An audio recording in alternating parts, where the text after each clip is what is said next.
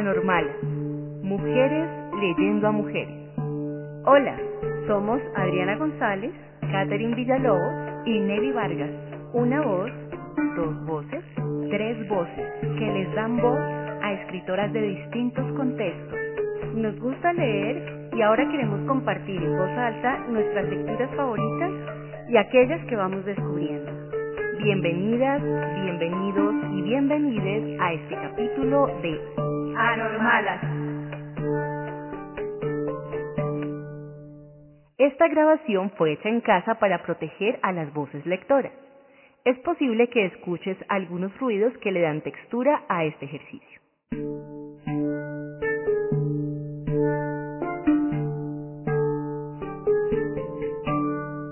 Hoy leeremos a Annie Ernaux, escritora, profesora y catedrática francesa nacida en 1940 y ganadora del Premio Nobel de Literatura en 2022.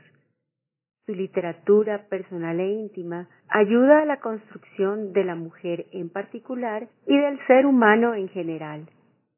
Hoy leeremos un fragmento de su primera novela Los armarios vacíos, historia de una ruptura social, de una hija atrapada entre dos mundos, el de sus padres proletarios y el de los burgueses, educados y con acceso a la cultura. La obra, en parte autobiográfica, está empapada de una violencia social que queda reflejada desde el inicio con la narración del aborto que sufre la protagonista.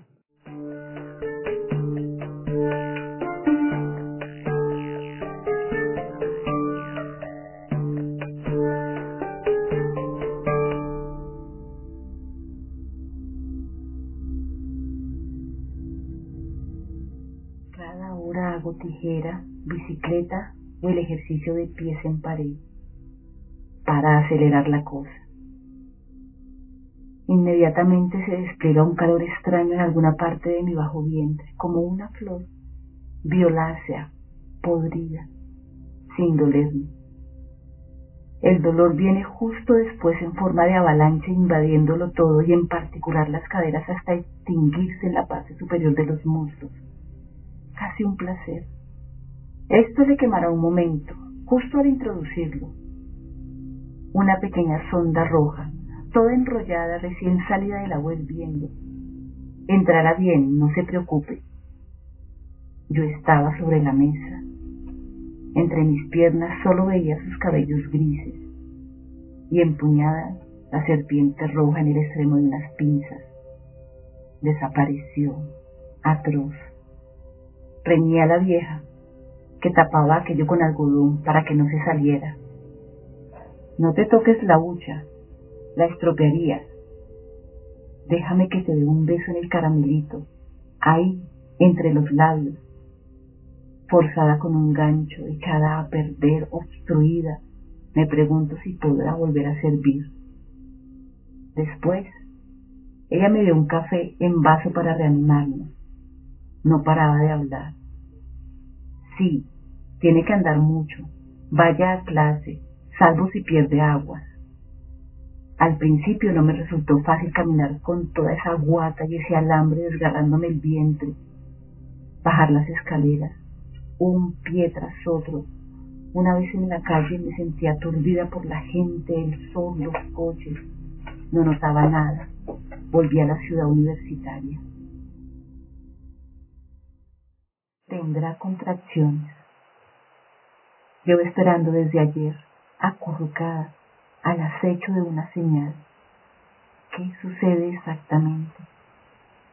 Lo único que sé es que va muriéndose poco a poco, que se apaga, se ahoga en el saco lleno de sangre, de humores secretados, y que luego sale, nada más.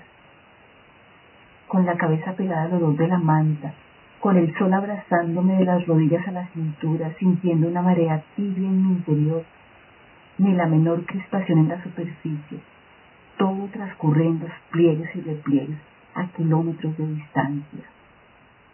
Nada que ver con las láminas de anatomía. Me quedaría así hasta la noche, todo el tiempo, en esta vaga postura de yoga. El sol me atravesaría la piel, descompondría carnes y cartílagos, y ese puré se deslizaría despacio por el tubo. No tengo esa esperanza. No se irá así como así. No acelerar la cosa, retirar las piernas de la pared. Preparar un autor del programa, ¿por qué no? Víctor Hugo, Upeu. Qué asco. No hay nada en esas páginas que tenga que ver con lo mío, ni un solo párrafo que describa lo que estoy sintiendo ahora, que me ayude a superar este espantoso trago. Puesto que hay besos para todas las ocasiones, los nacimientos, las bodas, la agonía, también deberían encontrarse plegarias para todo, para una chica de 20 años que ha ido a ver una abortera, que sale de ahí, lo que piensa después, mientras camina, cuando se tumba en la cama. Las leería y releería pero los libros no abordan estas cuestiones. Una bella descripción de una sonda, una transfiguración de la sonda. Ah. El diccionario médico que he pedido prestado a mi compañera de cuarto está repleto de detalles atroces, de sobreentendidos siniestros. Les encanta meter miedo. Uno no puede morirse por una corriente de aire. Sin embargo, las ranas sí, cuando las explotamos con una pajita. Más bien revientan dejar de sumirse en la náusea, en los olores sosos, intensos, de comer alimentos bruscamente inmundos, de ver kilómetros de charcutería y sueños, colores comestibles en los escaparates. Convertida en dos meses en una perra husmeadora dispuesta a vomitar la comida en el plato. Verde veneno de las espinacas, rojo mercromina de los tomates, costras sospechosas del filete a la plancha, un gusto continuo avientos, rancio, como si creciera en el estómago igual que una úlcera. Los libros me dan arcadas. Juego a la estudiante, tomo notas, intento escuchar, estoy ausente y decir que quería ser agregada, crítica o periodista. No creo que apruebe en junio, puede que ni en septiembre. Seguro que se tuerce la cosa, no sirve de nada estudiar ¿Quién se anima a preparar la presentación sobre gays? Bornin barre las gradas del aula con la mirada. Yo no podría escribir tres líneas seguidas. No tengo nada que decir sobre Git ni sobre nadie. Soy un fraude, como las botellas grabadas del escaparate de la tienda de mis padres. Un fraile también ese Bornin con sus palabras relamidas, su sexo reseco, informe, sus manos me pasan por delante Seguro que sospecha algo. Con esa cara de huevo grasienta y viciosa, me repite el gusto vientos, aprieto los dientes. Si salgo de clase todo el mundo se dará cuenta de que estoy embarazada. La decadencia es esto. Que no me lo note. Antes reventar. Una punzada, la primera, zigzaguea antes de estallar en distintos puntos blandos un gran fuego artificial en el interior con un montón de colores suntuosos sin duda. Siento algo más de calor, poca cosa, como en el sumo del placer. Puede que nunca vuelva a correrme si todo se va detrás de aquí adentro. Un castigo, si me vieran. Acabarás mal. ¿Cuándo pronunciaron por primera vez esa antigua predicción mis viejos?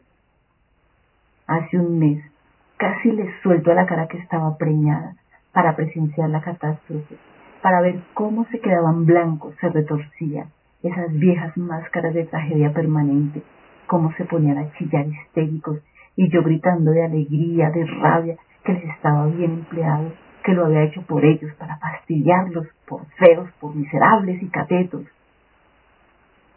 no he podido abrir la boca. Para empezar, no me habrían dejado arreglármela sola.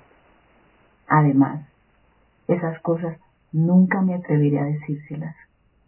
Jamás se lo imaginaría. Lo han hecho todo por mí. Almuerzan, como dicen ellos, sobre el hule de las margaritas, pollo y guisantes extrafinos, los mejores. Ella dice que podrían ir a ver qué está edificándose en los cerdos la construcción de unos grandes almacenes, las tiendas cercanas, son la competencia. Él replica que no le apetece un carajo, discuten. Me parece estar viéndolos. No quiero pensar en ellos, en su negocio. No consigo relacionarlos con estas paredes nuevas, limpias, con el cuarto de baño impecable, las estanterías para los libros. Aquí no soy la hija de los Lesur, soy una universitaria. El parque del campo se llena de hojas, caen sin parar. Es esplendoroso en las avenidas, sobre los coches aparcados junto a las verjas. Parece casi un cuadro de Monticello. Todavía me queda algo de cultura sobre pintura. Hasta la reválida no tenía la menor idea. Apenas unos grabados recortados de la revista Lecturas para Todos.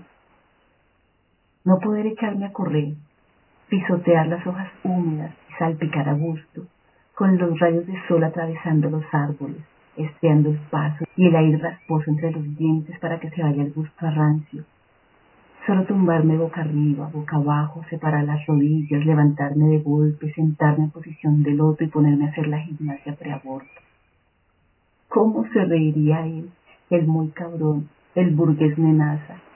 Palparme, imaginarme el momento en que se desencadene la cosa, un obús, un globo de feria, un geyser en acción, cualquier cosa. El castigo, el correctivo por persona interpuesta, pesada por una pequeña sonda roja, veinte años para llegar a esto. No es culpa de nadie, solo mía, mía de principio a fin. ¿De quién? ¿Quién soy yo?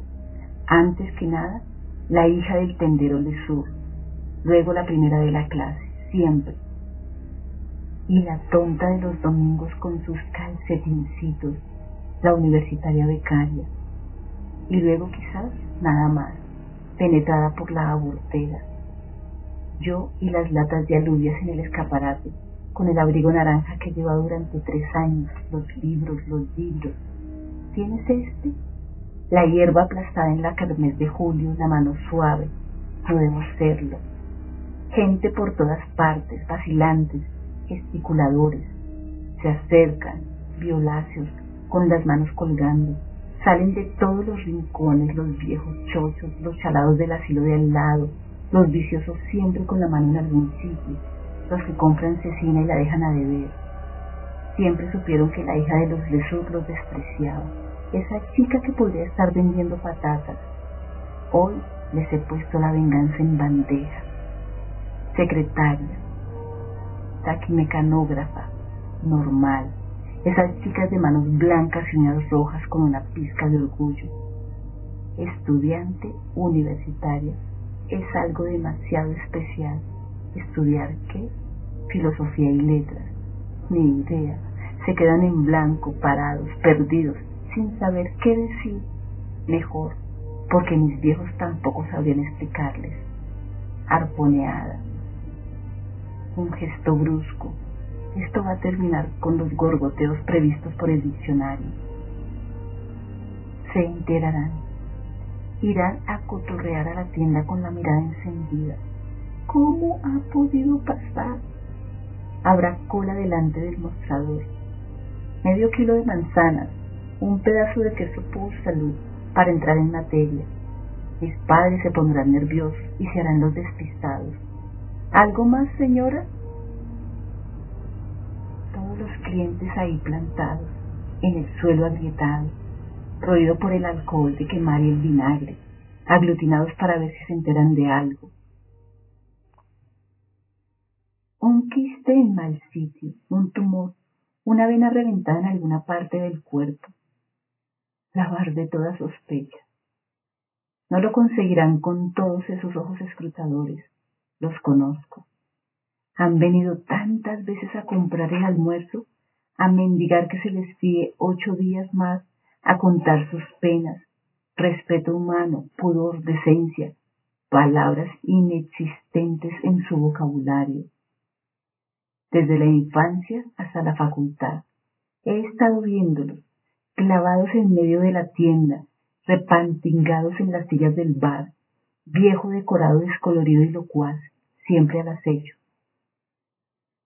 me veían poniéndome la bata, lavándome en el fregadero de la cocina, haciendo los deberes en una esquina de la mesa. Me hacían preguntas. Qué guapa está la Denise. ¿De dónde has sacado ese vestido? ¿Qué vas a hacer cuando seas mayor? ¿Servir en el bar como tu padre? Ah, no me saques la lengua, pues que quieres un buen azote en el culo. De haber podido, esos chiflados del bar me habrían hecho añicos antes de engullirme entera, de pequeña. Y si no hubiera sido la hija de los Lesur, del bar tienda de ultramarinos Lesur, si no hubiera odiado todo a partir de aquel momento, si hubiera sido amable con mis viejos, somos tus padres, ¿sabes? Me invaden los remordimientos. Aquello me resulta insoportable. Reconstruirlo todo, apilarlo, empaquetarlo, una montaña de cosas unas dentro de otras. Explicar por qué me enclaustro en un cuarto de la ciudad universitaria con miedo a morir, a lo que pueda pasarme. Ver claro, contarlo todo entre dos contracciones. Ver dónde empieza el descontrol. No es cierto, no nací con ese odio, no los detesté siempre, a mis padres, a los clientes, la tienda, a los otros, los cultivados, los profesores, los como Dios manda, también los odio ahora. Estoy hasta el vientre de todo, con unas ganas tremendas de vomitar sobre ellos, sobre el mundo entero, sobre la cultura, sobre todo lo que he aprendido, jodida por todas partes.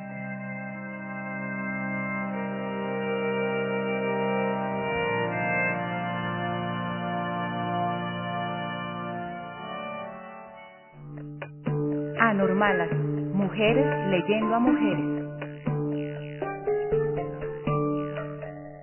Gracias por escucharnos. Encuentra este y otros capítulos en Apple Podcast, Spotify y Google Podcast. Síguenos en Instagram y Twitter. Comparte este capítulo con tus amigos.